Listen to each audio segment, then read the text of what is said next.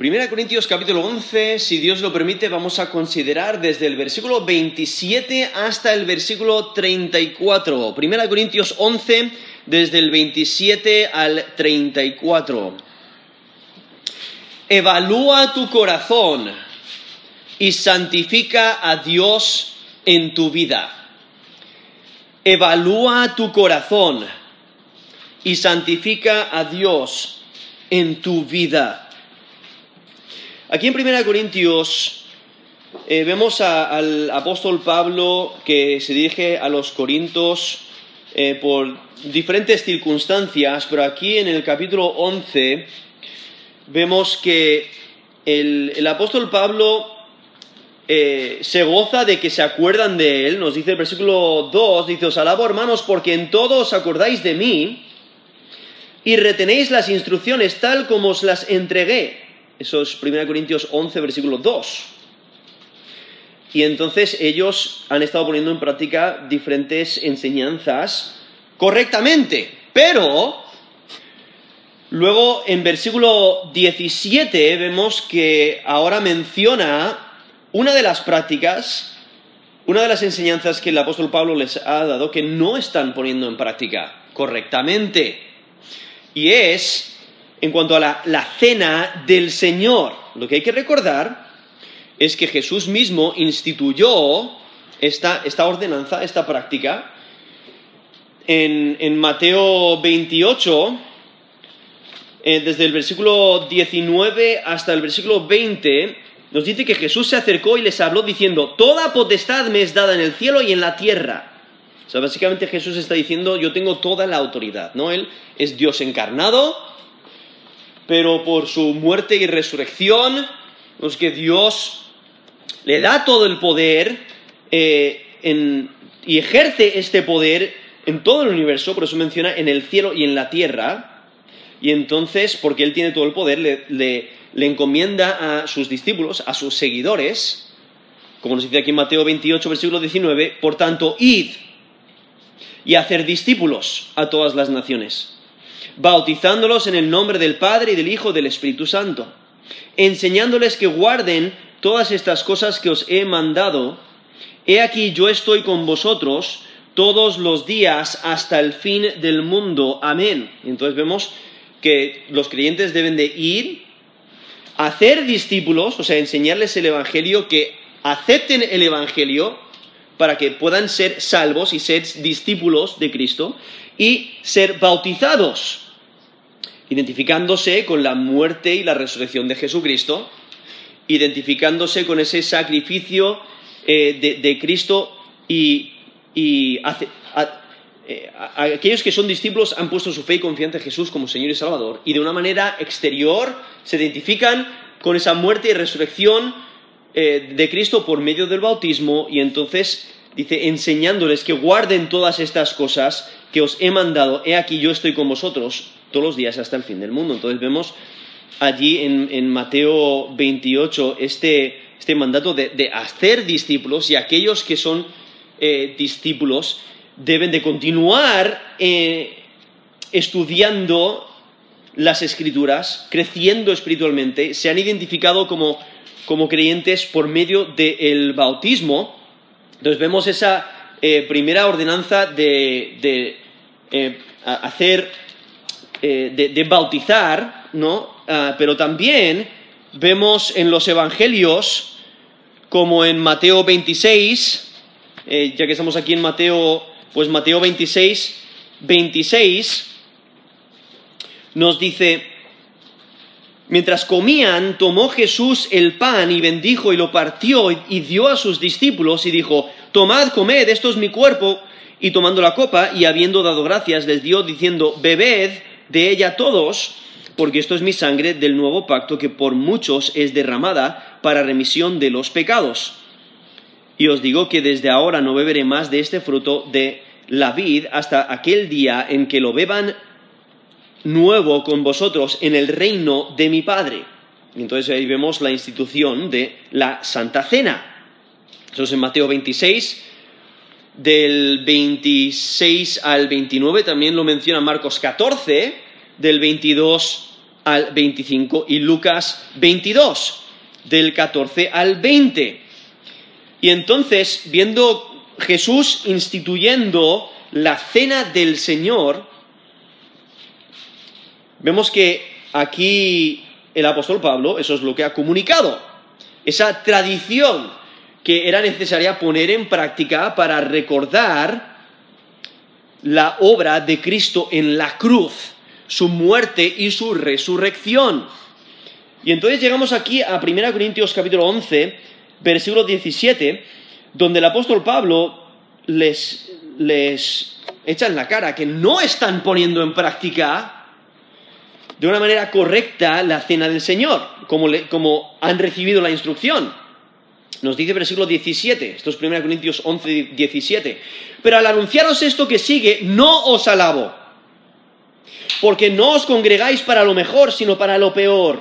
Pues en primer lugar, cuando os reunís como iglesia, oigo que hay entre vosotros divisiones, y en parte lo creo, porque es preciso que entre vosotros haya disensiones para que se hagan manifiestos entre vosotros los que son aprobados.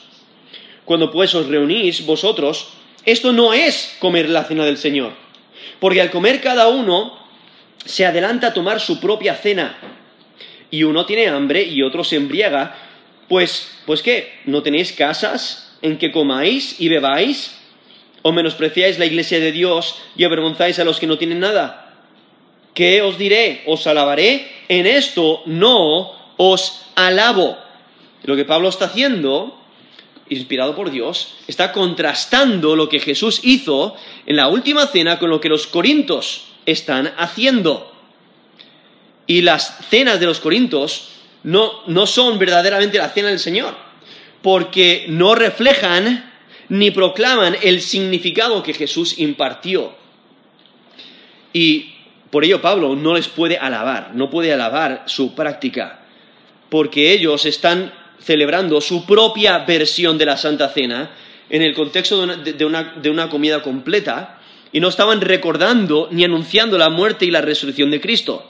No, estaban mostrando eh, ese espíritu que debían de, reflejar del Evangelio. Estaban buscando sus propios deseos, estaban abandonando la intención original de la cena del Señor.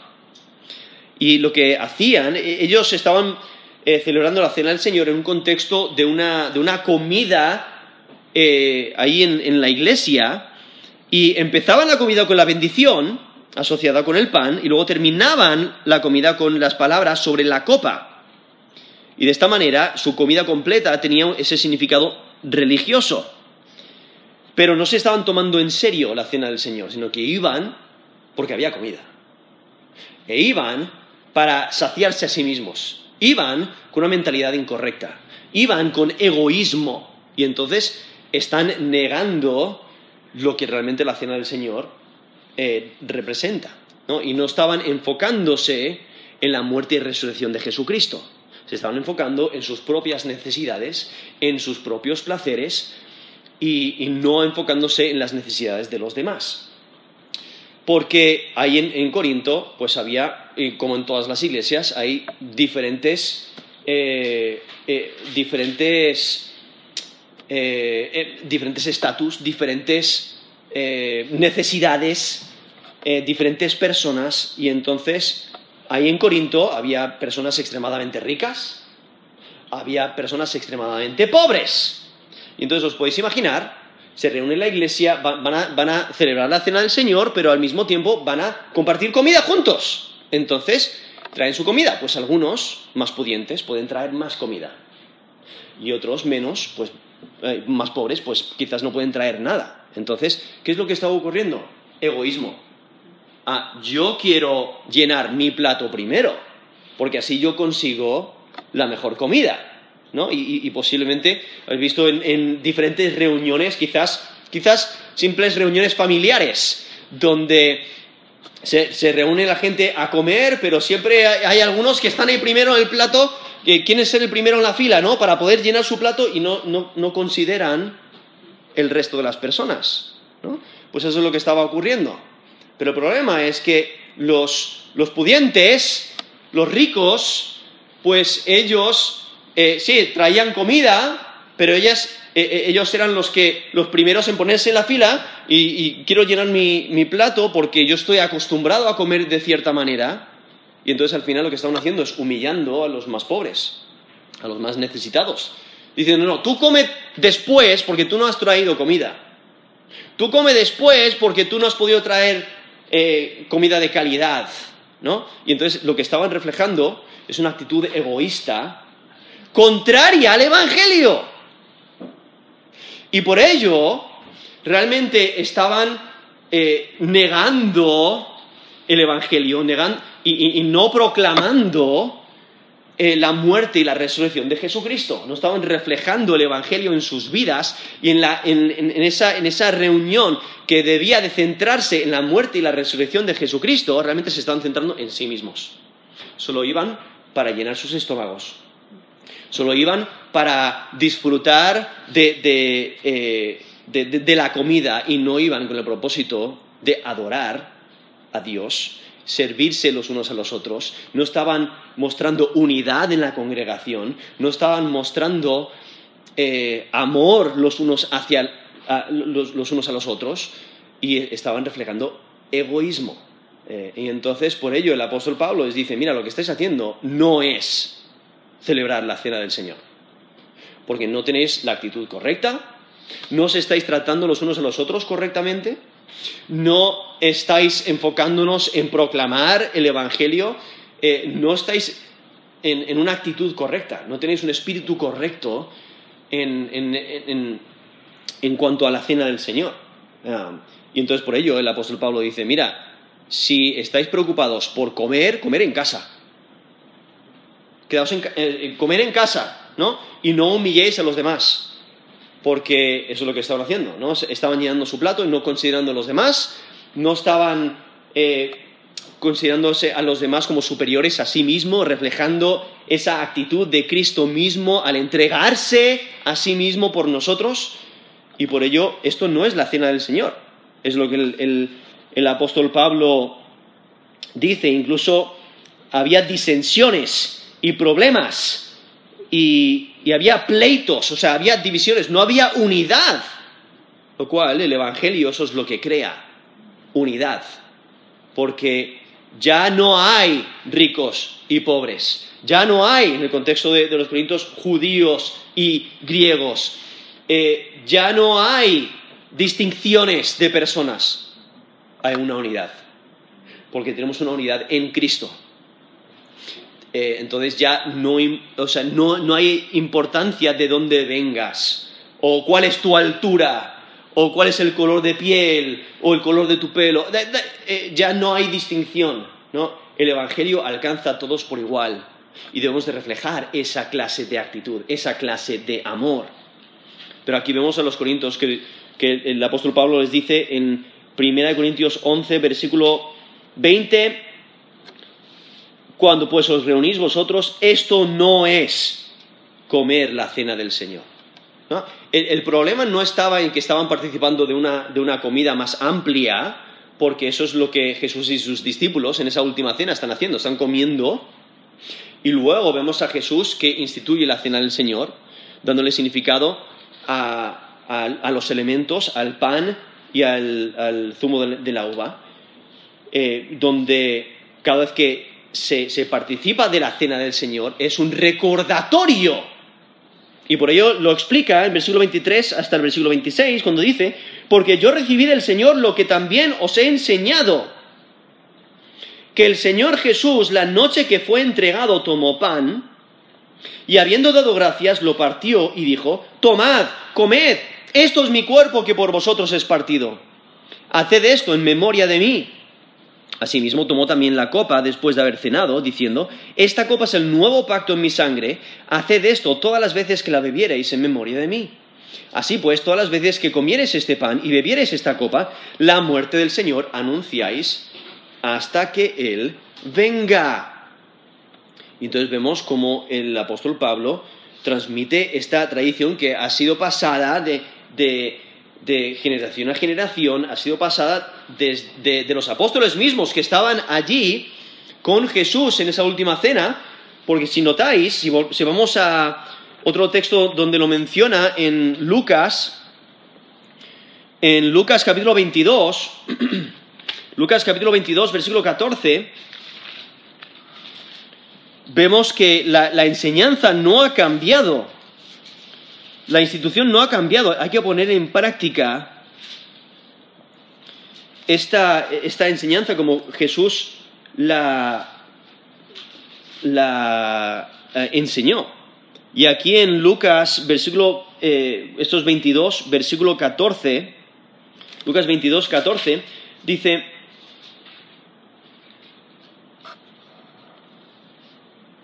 cuando era la hora, se sentó a la mesa. Y con él los apóstoles y les dijo, ¿cuánto he deseado comer con vosotros esta Pascua antes que padezca? Porque os digo que no la comeré más hasta que se cumpla en el reino de Dios. Y habiendo tomado la copa, dio gracias y dijo, tomad esto y, y repartidlo entre vosotros porque os digo que no beberé más del fruto de la vid hasta que el reino de Dios venga. Y tomó el pan y dio gracias y lo partió y les dio, diciendo, Esto es mi cuerpo que por vosotros es dado, haced esto en memoria de mí. De igual manera, después que hubo cenado, tomó la copa, diciendo, Esta copa es el nuevo pacto de mi sangre, que eh, por vosotros es derramada, se derrama, mas he aquí la mano del que me entrega está conmigo en la mesa. A la verdad, el Hijo del Hombre va según lo que está determinado, pero hay de aquel hombre por quien es entregado. Entonces ellos comenzaron a discutir entre sí quién de ellos sería el que había de entregar, eh, perdón, el que había de hacer esto. Y eso es eh, Lucas 22, eh, del 14 hasta el 23, y ahí vemos Jesús instituyendo otro testimonio de esa institución de la cena del Señor. Jesús mismo da este mandato de que debemos de practicar, eh, debemos de recordar la muerte y la resurrección de Jesucristo, pero tenemos que hacerlo con una actitud correcta. Y aún desde esa primera institución, de esa primera, eh, eh, esa primera vez que se practicó la cena del Señor, había al menos una persona que no estaba preparada. Y ahí mismo Jesús menciona a alguien que le va a entregar. Y nosotros sabemos que es Judas Iscariote, pero viendo la importancia de estar preparados, y eso es el texto que vamos a considerar hoy, si Dios lo permite, desde el versículo 27, 27 al 34, es la importancia de estar preparados para, tomar eh, parte en la, en la, Santa Cena. Por eso debes de evaluar tu corazón y santificar a Dios en tu vida. Porque esta sección advierte de las consecuencias para aquellos que no practican la cena del Señor apropiadamente. Por el apóstol Pablo se está dirigiendo a los corintios porque no lo están haciendo apropiadamente. Les enseña cómo lo deben de hacer, o sea, y es de acuerdo a la primera enseñanza. Y todo es con el propósito de recordar ¿no? los elementos, el pan, ni el, zumo de la uva se convierten en el cuerpo de Cristo, eh, en el cuerpo y la sangre de Cristo, no hay nada especial ni espiritual, ni hay una presencia especial dentro de los elementos, simplemente es un recordatorio, es una proclamación visual de la muerte y la resurrección de Jesucristo, donde recordamos que Cristo entregó su cuerpo y su sangre, ¿no? su vida muriendo en la cruz por nosotros pecadores. Y Él eh, resucitó dándonos vida eterna. Entonces la Santa Cena tiene significado, ¿no? Es la, muerte la sacrificial de Cristo.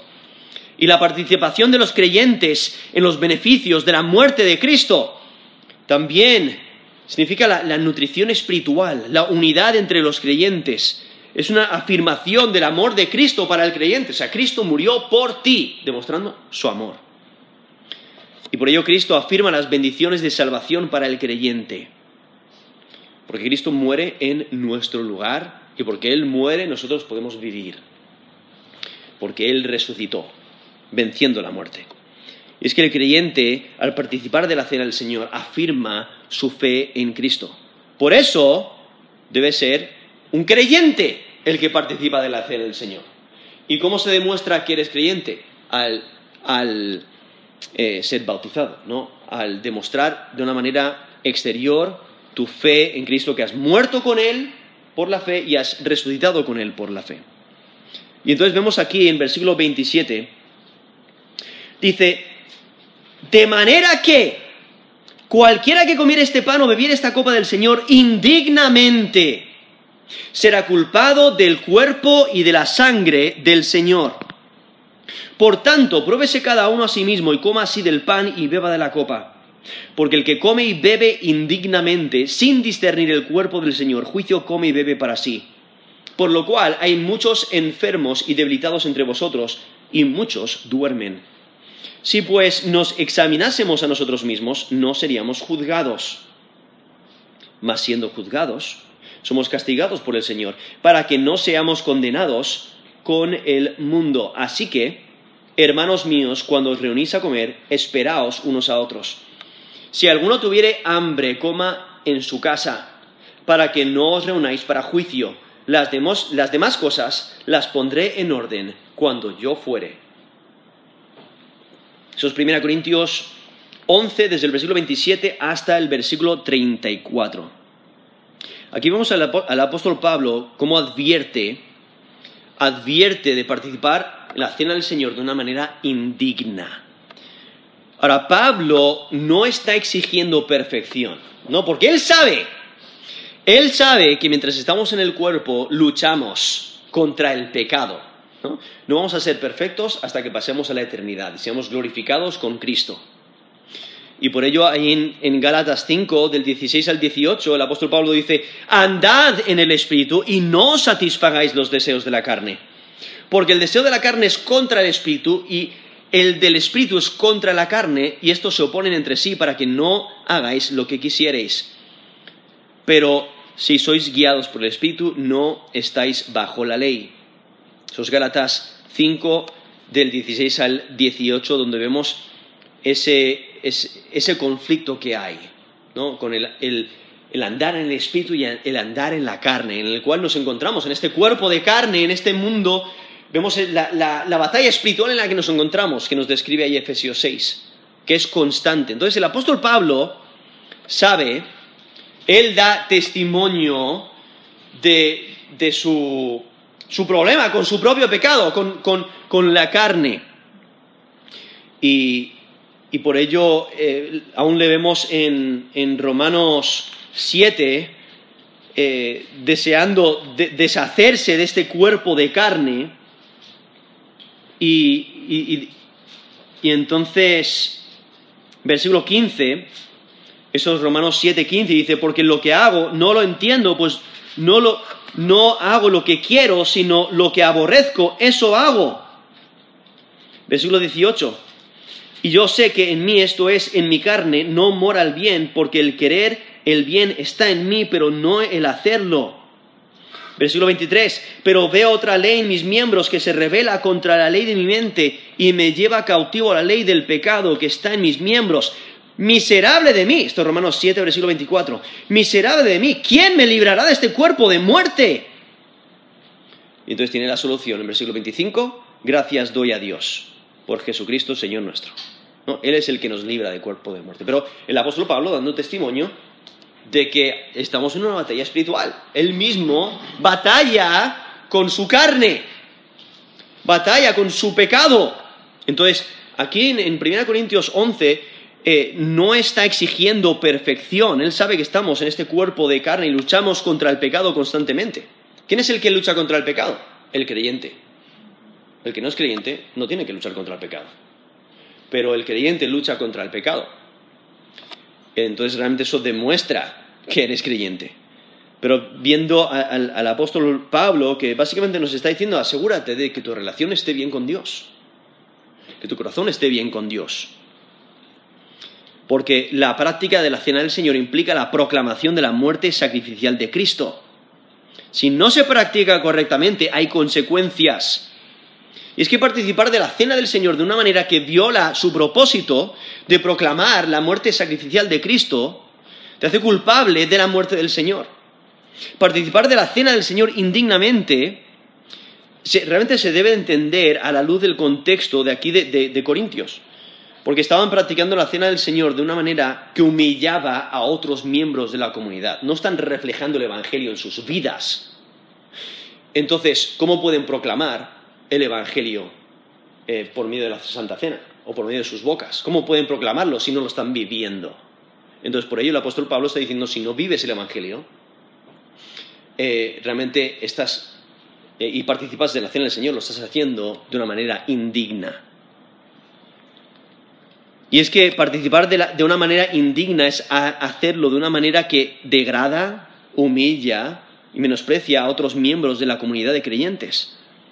Porque adorar a Cristo de una manera que muestra desprecio hacia otros que están en Cristo no es solo pecar contra ellos, sino también contra el nuevo pacto que, se establece por la sangre de Cristo. Y es pecar contra el Señor mismo.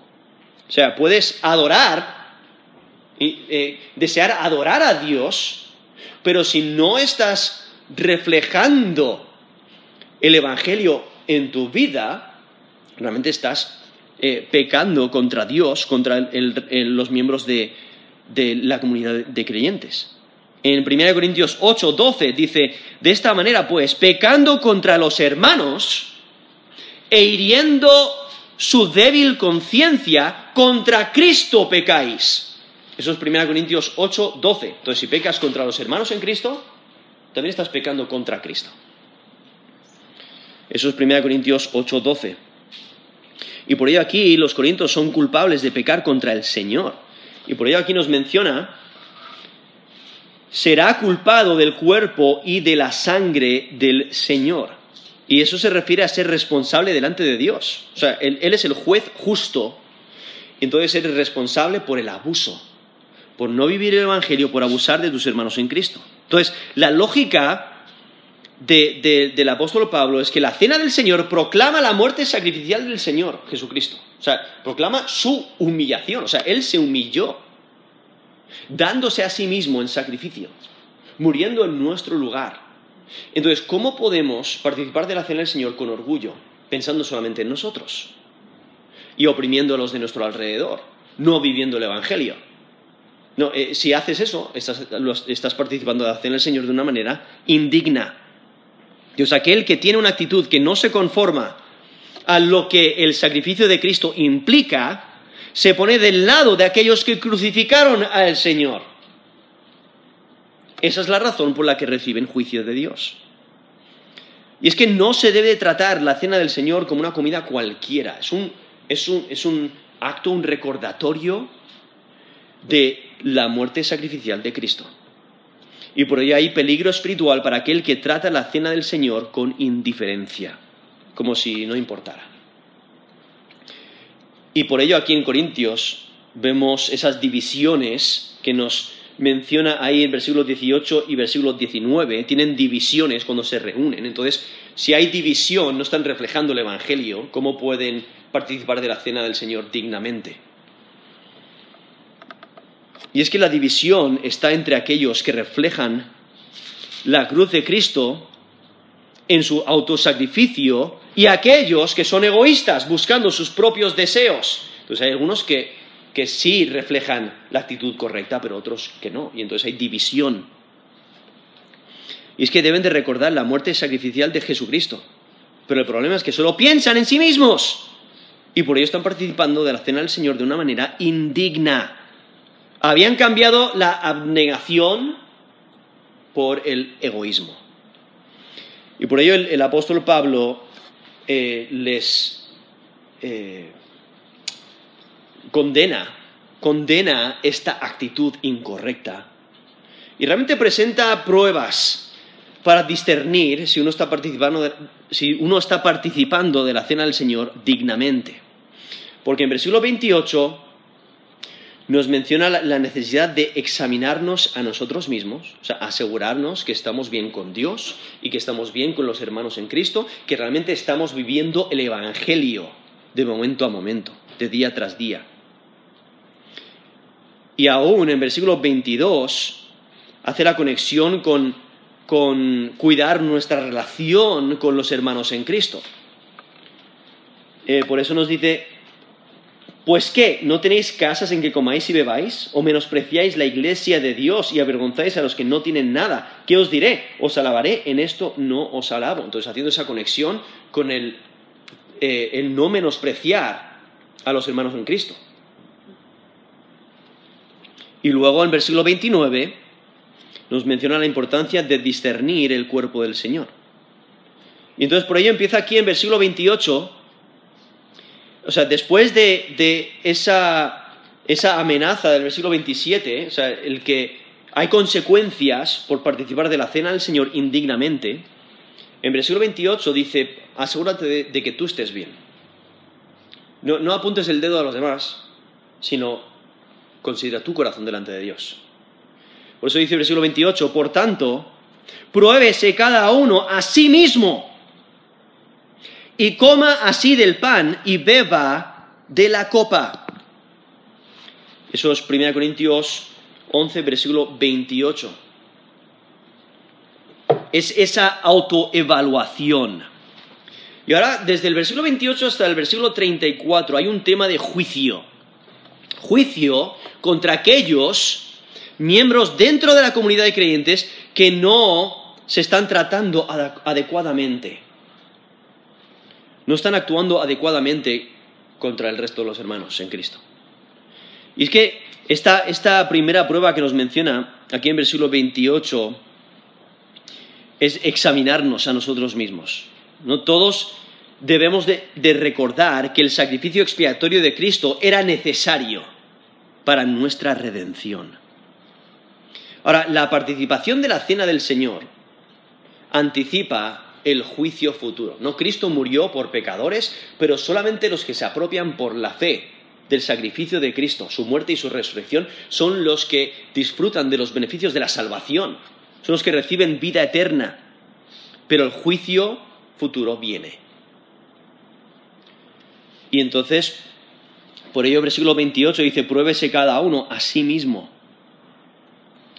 Y es que por ello, eh, el, en la, participación de la cena del Señor debe de haber una atmósfera de examinación propia, asegurarnos que estamos bien con Dios y con los hermanos en Cristo.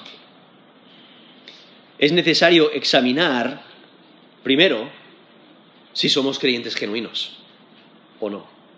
¿no? Asegurar que realmente hemos puesto nuestra fe y confianza en Jesús como Señor y Salvador. En 2 Corintios 13, 5 dice, examinaos a vosotros mismos si estáis en la fe probaos a vosotros mismos. Eso es 2 Corintios 13, 5. O sea, asegúrate. No justifiques tus acciones, no intentes eh, acreditarte algo que realmente no tienes, sino prueba, examina tu corazón, examina y asegúrate de que sí has puesto tu fe y confianza en Jesús como Señor y Salvador. Eso es lo principal lo cual se va a demostrar en tus obras. Entonces también examina tus obras. Nos dice Galatas 6.4, cada uno someta a prueba su propia obra.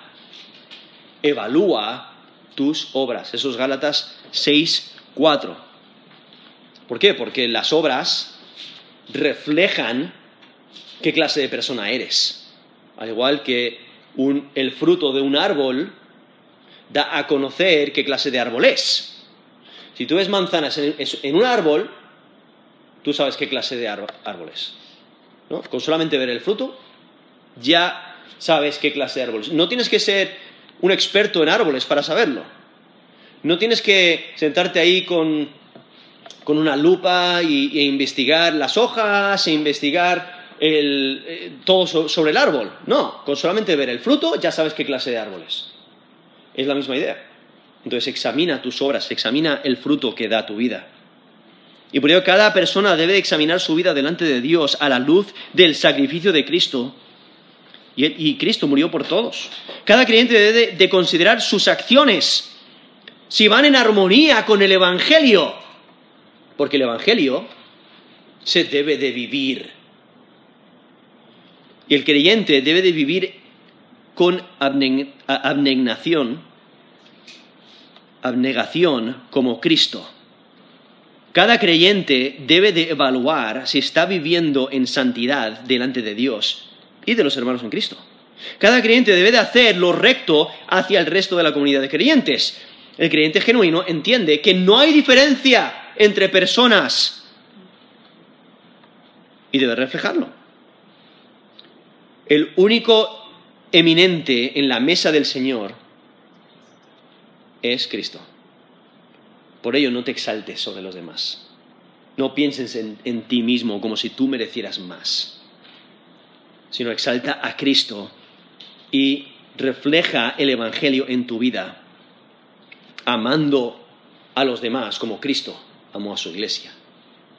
Y, es que por nuestro pecado todos somos culpables delante de Dios, pero hemos sido perdonados, porque nuestros pecados los ha llevado Jesucristo.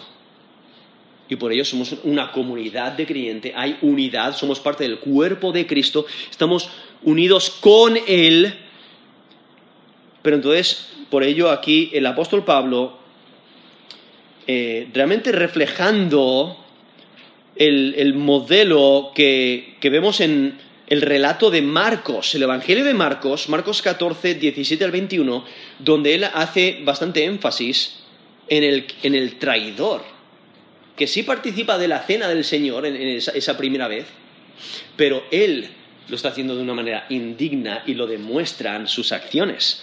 Ahí en Marcos 14, 17 al 21 dice, y cuando llegó la noche vino él con los doce, y cuando se sentaron a la mesa mientras comían, dijo Jesús, de cierto os digo que uno de vosotros que come conmigo me va a entregar. Entonces ellos comenzaron a entristecerse y a decirle uno por uno, ¿seré yo? Y el otro, ¿seré yo? Él respondiendo les dijo, es uno de los doce el que moja conmigo en el plato. A la verdad, el Hijo del Hombre va, según está escrito de él, mas hay de aquel hombre por quien el Hijo del Hombre es entregado. Bueno le fuera a ese hombre no haber nacido. Y ahí en Marcos 14 vemos como, Jesús identifica a alguien que le va a entregar. ¿no? Están en la misma cena, a participar de la cena del Señor. Pero antes de la cena, Jesús anuncia que uno de sus discípulos le va a traicionar. Y cada uno de los discípulos eh, piensa en sí mismo y pregunta, eh, le pregunta a Jesús si está libre de culpa. ¿Seré yo? ¿Seré yo? Pero están pensando en sí mismos. Y aquí vemos a, Jesús que Él da su vida por otros y Él lamenta la ruina de aquel que le va a traicionar. Le va a ir muy mal. Y, entonces viendo la importancia de evaluarnos, porque Judas debería de haberse evaluado. Pero por ello la exhortación de que nosotros nos evaluemos. Y otra prueba concierne en ese, en ese trato de nuestros hermanos en Cristo. Porque nos dice 1 Corintios 11, 22, eh, lo he leído antes, dice, no tenéis casas en donde comáis y bebáis o menospreciáis la iglesia de Dios y avergonzáis a los que no tienen nada. O sea, no podemos participar correctamente en la cena del Señor si no actuamos correctamente contra, con los, los, hermanos en Cristo. O sea, si actuamos con indiferencia a nuestros hermanos en Cristo, no podemos participar correctamente de la cena del Señor. Y es que debemos de reconocer que todos los creyentes somos parte del cuerpo de Cristo, estamos unidos en Cristo y participamos de las mismas bendiciones espirituales. Por ello debemos de tratarnos los unos a los otros con dignidad, con amor, y entonces por ello vemos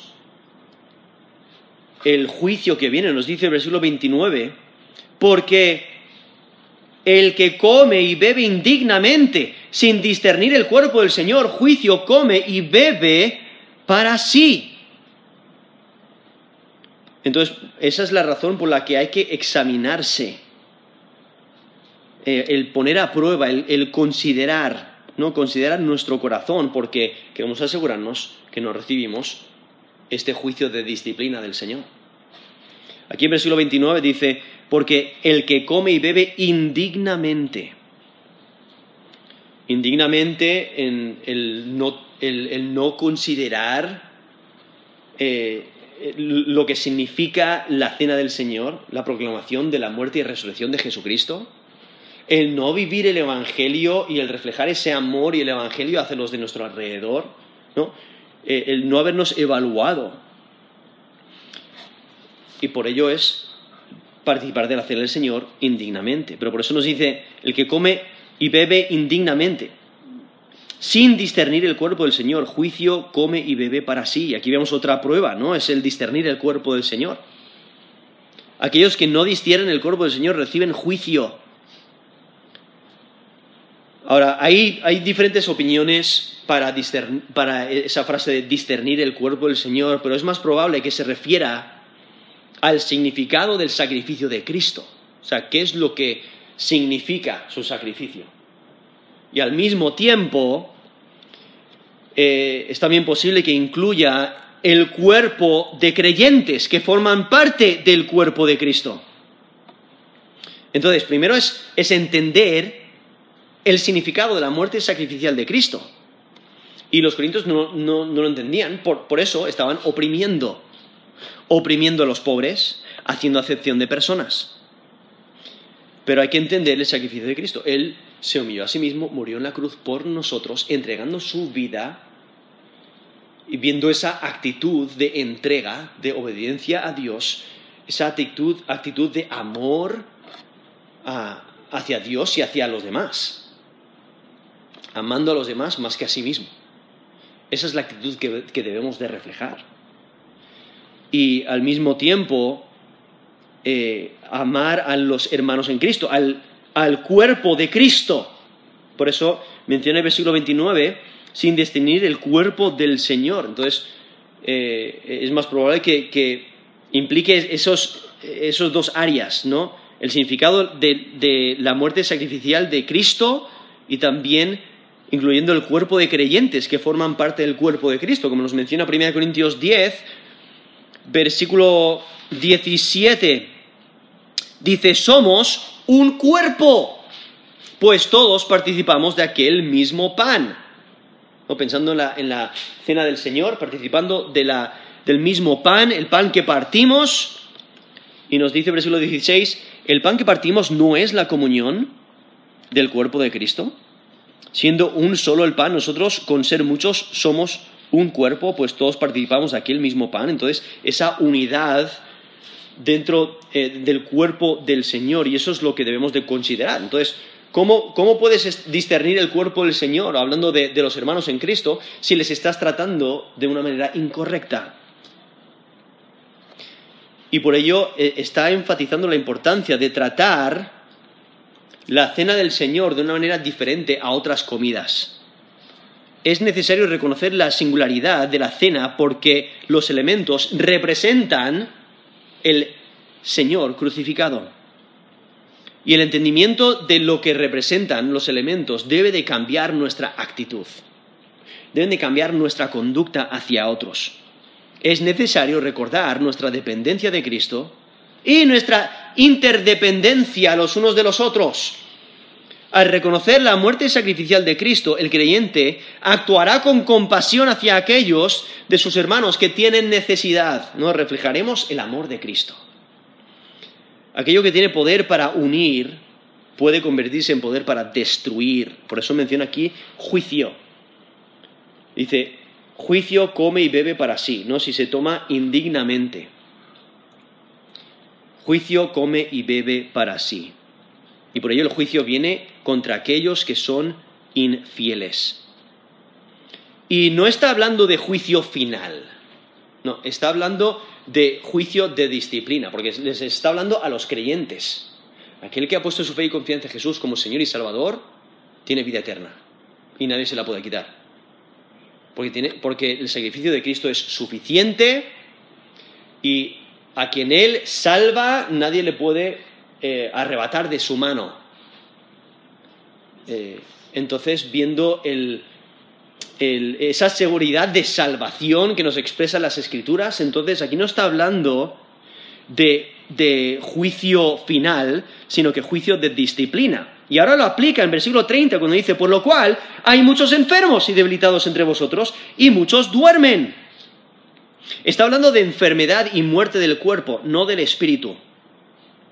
Está explicando la naturaleza del juicio y aplicando estas verdades a la situación de Corinto. Y es que los problemas espirituales pueden llevar a resultados físicos. las enfermedades y aún las muertes de algunos ahí en Corinto habían sido problemas espirituales.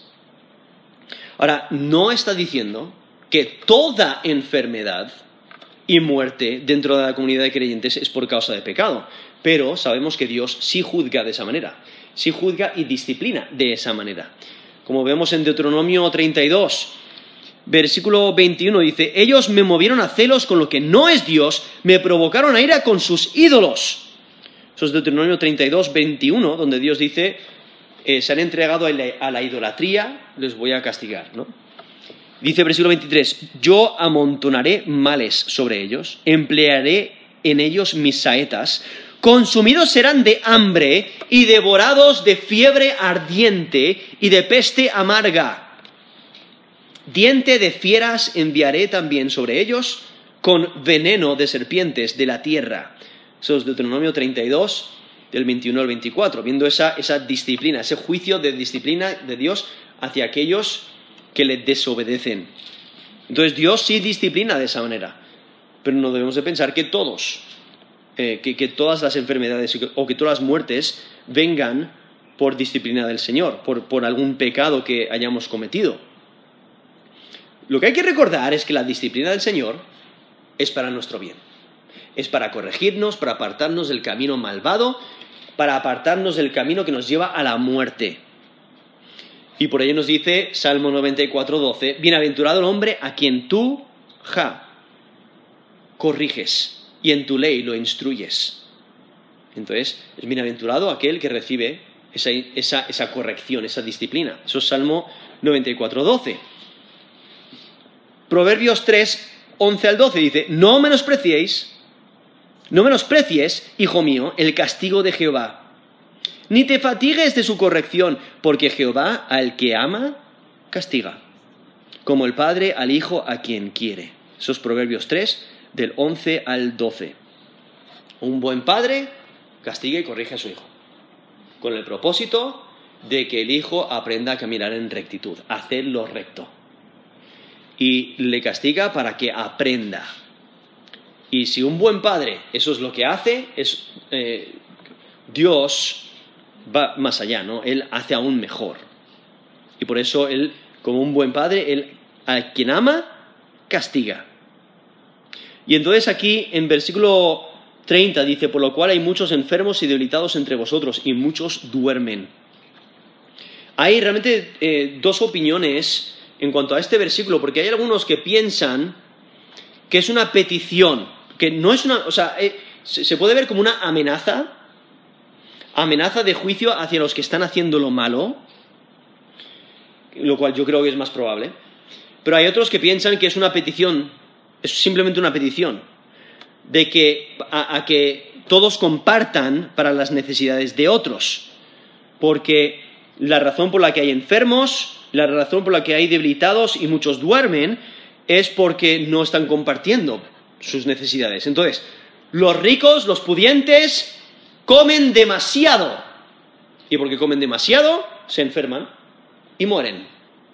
Y los pobres no tienen suficiente y por ello se enferman y mueren. Entonces, si actuaran correctamente, la situación se, resolvería. Entonces, algunos piensan, intentan, eh, interpretar el versículo de esa manera como una petición, una petición a compartir las necesidades de los otros. Eh, yo lo veo más como una amenaza, ¿no? Porque especialmente por los versículos anteriores, donde menciona este juicio para aquellos que no practican la cena del Señor correctamente, y por, eso, por ello es una amenaza de juicio hacia los que están haciendo lo malo. Y es que Pablo desea que la iglesia de Corinto aprenda de sus experiencias y responda correctamente. Desea que pongan en práctica toda clase de conductas que edifiquen, que edifican y que ayudan a la comunidad de creyentes a glorificar a Dios. Y por ello en versículo 31 dice, si pues nos examinásemos, otra vez volviendo a la importancia de, la examinación propia, si nos examinásemos a nosotros mismos, no seríamos juzgados. Entonces debemos de evaluar y discernir nuestro corazón, evaluarnos a nosotros mismos. Y Pablo presenta la manera de evitar el juicio que la iglesia de Corinto ha estado experimentando por su falta de sensibilidad hacia aquellos que son eh, necesitados. es la evaluación propia. Si nos evaluamos a nosotros mismos, entonces no se participaría inadecuadamente de la cena del Señor. Y por ello Pablo enfatiza la importancia de la evaluación propia. Eh, y aún más, la evaluación personal nos ayuda a corregir nuestros errores antes de que Dios tome las circunstancias en sus manos y nos discipline. Es que la evaluación personal, si eh, esa evaluación de que asegurarnos que estamos en la fe y que vivimos nuestra fe, eso nos libra de juicio final porque nos aseguramos de ser creyentes genuinos. Y es que en la adoración es fácil descuidar lo que es santo. Y si tratamos lo que es santo para Dios de una manera indigna, estamos invitando la ira de Dios. Aún los hermanos en Cristo han sido separados para Dios, no santificados. Entonces, si les tratamos de una manera incorrecta, realmente estamos pecando contra Dios y estamos invitando la ira de Dios. Y aún la manera que obras con tus hermanos en Cristo demuestra tu reverencia hacia Dios. Y por ello Pablo quiere que entendamos que nuestra conducta en la adoración y en la manera que tratamos a nuestros hermanos en Cristo es importante y requiere evaluación. Por eso nos dice, eso es 1 Corintios 11:31, si pues nos examinásemos a nosotros mismos, no seríamos juzgados. Mas siendo juzgados, versículo 32, somos castigados por el Señor para que no seamos condenados con el mundo. Entonces, la idea de la examinación esa examinación propia, eso nos ayuda a evitar juicio, a esa, disciplina del Señor. Y el juicio tiene la intención de ayudarnos a evitar la condenación. Es que el juicio de disciplina de Dios tiene un propósito santo, el prepararnos para estar en su presencia. Y el mundo en rebelión contra Dios está destinado a ser condenado. Entonces, la disciplina del Señor tiene la intención de librarnos de la condenación y asegurar nuestra perseverancia en nuestra relación con Dios.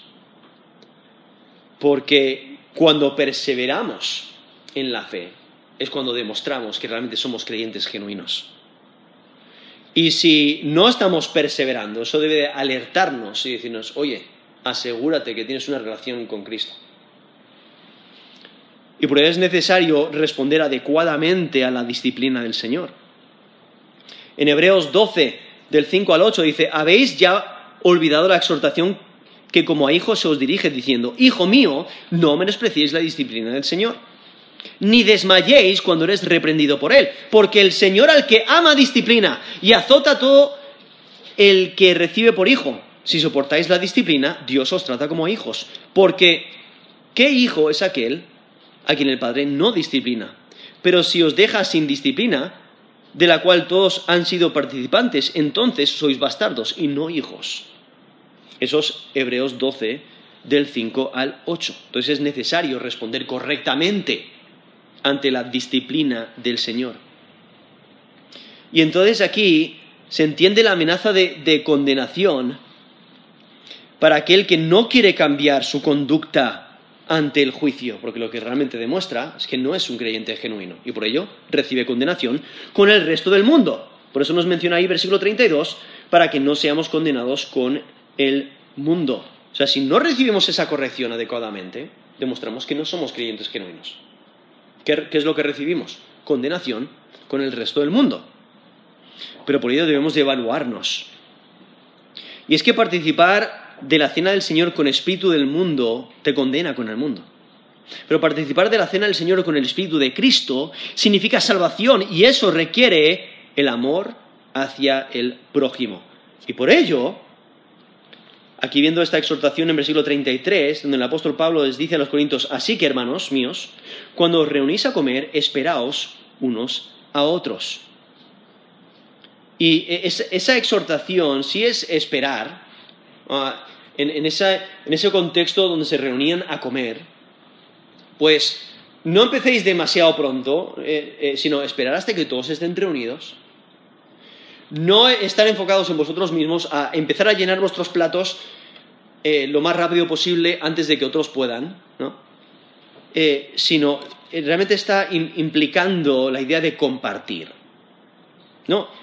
deben de esperarse. Incluso eh, vemos el problema ahí en versículo 21, 1 Corintios 11, 21, cuando dice, porque al comer cada uno se adelanta a tomar su propia cena y uno tiene hambre y otro se embriaga. ¿no? Están enfocados en sí mismos, viviendo para sí mismos. Y entonces por eso la exhortación aquí es, mira, esperaros, no compartir. Incluso posiblemente también les está exhortando a que compartan su, su, comida los unos con los otros. O sea, que muestren hospitalidad. Cuando se dan cuenta que alguien tiene necesidad, pues ayuda a esa persona. Invítales a tu casa a comer si no tienen comida en su casa. ¿no? Entonces, comparte, muestra hospitalidad, recibe a los hermanos en Cristo para compartir. Porque si comparten sus recursos, todos tendrán suficiente para sus necesidades. Esa es la clase de amor y atención que deben de reflejar, ¿no? El amor de Cristo. Y cada comunidad de creyentes debe de evaluar sus prácticas de adoración. O sea, debemos de evaluar, ¿realmente tenemos la actitud correcta cuando venimos a adorar? Debemos de observar si estamos llevando a cabo el, el mensaje del Evangelio. O sea, ¿realmente estamos reflejando el Evangelio? ¿O estamos haciendo cosas que son de desventaja a unos o a otros, o estamos siendo desconsiderados a unos o a otros. Debemos de mostrar unidad en la congregación y tener cuidado de crear grupitos que empiezan a formar disensiones o divisiones en la congregación. Eh, eh, esos grupitos que dan a entender exclusividad en vez de unidad dentro de la iglesia. Y estamos hablando de una actitud de, estar dispuestos a, mostrar el amor los unos hacia los otros. Obviamente no, están mencionando de que, no te puedas reunir en un grupito en tu casa y decir, mira, eh, te invito a comer a mi casa. No, porque hay, hay cierta necesidad de, tienes solamente cierta comida, pues solo puedes invitar a ciertas personas. Pero no lo estás haciendo porque solamente estas, porque tú échate para allá. ¿No? A ti no te quiero. No, tienes una actitud correcta, mientras que tengas la actitud de Cristo. Entonces, claro, puedes juntarte en grupitos, pero no tener una, actitud de exclusivismo, de solamente nosotros somos eh, eh, este grupo. solamente tienes que ser miembro especial y te daremos una ficha y te daremos un, un, cartelito, un nombre, no, eres parte de nuestro grupo. No, sino debemos de reflejar la actitud de Cristo, amor hacia todos de la misma manera y, no tener esa actitud de, e, e, de exclusividad, sino de unidad dentro de la comunidad de creyentes, no haciendo acepción de personas. Esa es la actitud que debemos de reflejar aún en nuestra adoración. Y por ahí en versículo 20, eh, perdón, versículo 34, dice, si alguno tuviere hambre, coma en su casa, para que no os reunáis para juicio.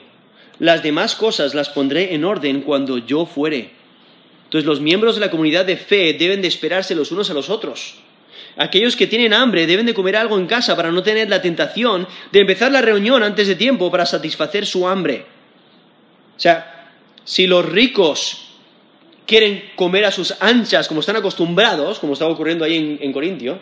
Eh, entonces, si están acostumbrados a hacer eso, pues que lo hagan en casa, no lo hagan en la congregación, porque entonces están humillando a aquellos que no tienen nada que comer en sus casas.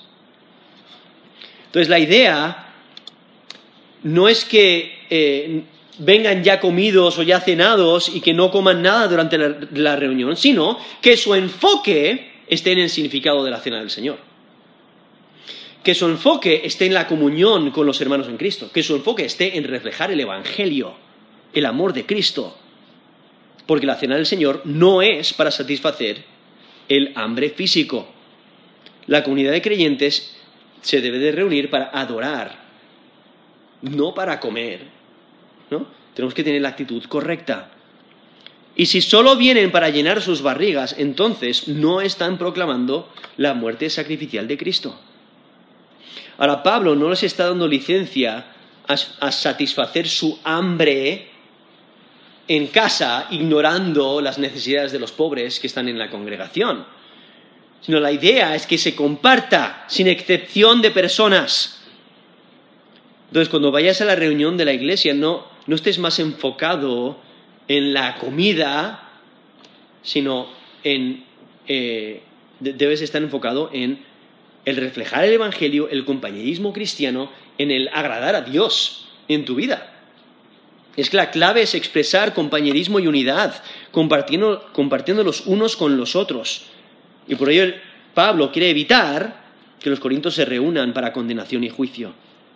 Porque ser egoístas y solo pensar en las necesidades propias, en vez de ser considerados hacia otros, trae juicio y trae disciplina. Y por eso les exhorta a, mira, si, si, alguno tuviera hambre, que coma en su casa, para que no os reunáis para juicio. Y luego termina el versículo 34 diciendo, las demás cosas las pondré en orden cuando yo fuere. Aquí no, detalla qué cosas eh, posiblemente tienen que ver con la cena del Señor también, posiblemente son cuestiones más difíciles, quizás eran temas menos urgentes que podían esperar, porque mandó la carta antes de ir. Eh, posiblemente necesita muchos más detalles de los asuntos para entonces llegar a una conclusión, pero ahí simplemente no lo detalla, pero vemos la, importancia que pone sobre la cena del Señor, esta institución que nos dio Jesucristo para poner en práctica y la importancia de evaluar nuestro corazón, asegurarnos que lo estamos tomando correctamente. Y por ello, evalúa tu corazón y santifica a Dios en tu vida. O sea, evalúa tu corazón, evalúa tus intenciones, evalúa tu enfoque, tus motivos, evalúa tu dedicación a Dios, evalúa tus prioridades, evalúa tu amor hacia Dios. Porque Dios es juez justo y Él disciplina y Él castiga, pero Él castiga para arrepentimiento, entonces arrepiéntete pronto y pide ayuda de Dios para que te examine y te haga entender tus errores y arrepiéntete de tu pecado, sométete a Dios, obedece a Dios y santifica a Dios en tu corazón. Evalúa tu corazón y santifica a Dios en tu vida. Vamos a terminar en oración.